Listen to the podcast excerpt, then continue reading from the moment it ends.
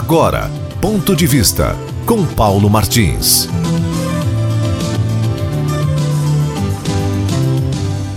Olha, direito de resposta pode ter vários aspectos, né? vários perfis. Né? Quem quiser pode entender aquela, aquele foguetório lá na frente do Supremo Tribunal Federal como um direito de resposta, né?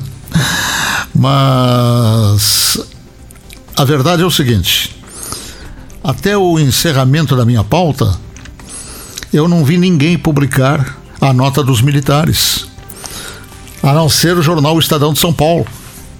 Estadão de São Paulo que fez isso, mas com um título muito discreto. E houve uma reação em relação ao ministro Celso Melo, de parte de muitos militares. Eu tenho aqui na minha. Eu não vou ler o nome de todos, né?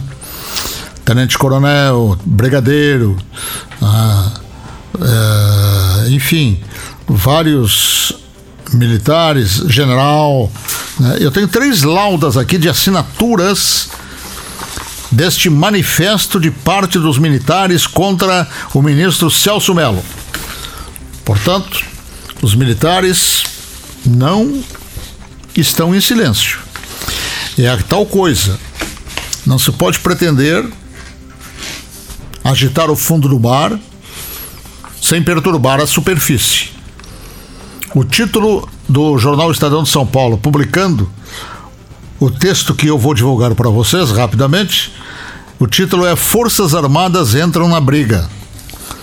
E o título que eu vou. o título é esse e o teor da nota dos militares eu vou divulgar agora e vocês vão me, me permitir, por hoje, ficar por aqui. Divulgar o teor desta nota contra Celso Melo, de parte de centenas de militares, e depois vejamos o desenrolar dos acontecimentos para ver o que, que vai dar isso tudo aí.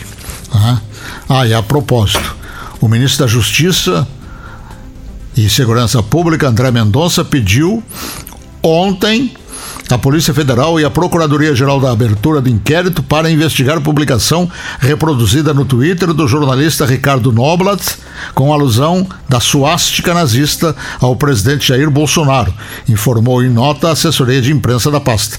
Portanto, mais uma reação nesta, neste conflito, aonde está também onde estão também órgãos de imprensa.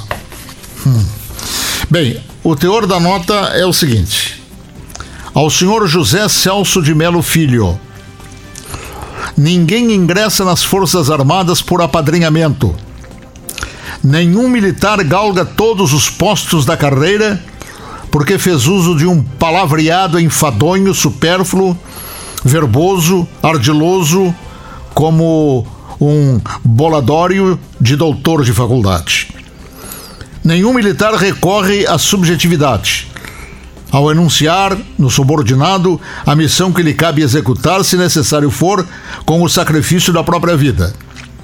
Nenhum militar deixa de fazer do seu corpo uma trincheira em defesa da pátria e da bandeira. Nenhum militar é comissionado para cumprir missão importante se não estiver preparado para levá-la a bom termo. Nenhum militar tergiversa, nem se omite, nem atinge o generalato e nele o posto mais elevado, se não merecer o reconhecimento dos seus chefes, o respeito de seus pares e a admiração dos seus subordinados.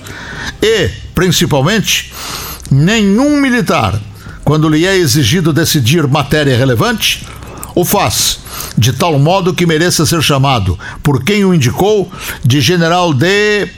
E aqui a palavra começa com M. E eu não vou citá-la, mas vocês já sabem qual é. E Rio de Janeiro, 13 de junho de 2020. Então seguem-se as assinaturas que eu citei para vocês e que ontem mostrei no espaço de ponto de vista da televisão Tarobá. Okay? Em assinaturas de capitães de mar-guerra, de vice-almirantes, de almirantes, de generais, de tenentes-coronéis, de coronéis e etc, e etc, e etc. Portanto, se vocês não virem em outros órgãos de imprensa essa reação dos militares, fiquem sabendo por aqui. Eu a divulguei. Vejamos o que, que vai acontecer. Ponto de vista com Paulo Martins.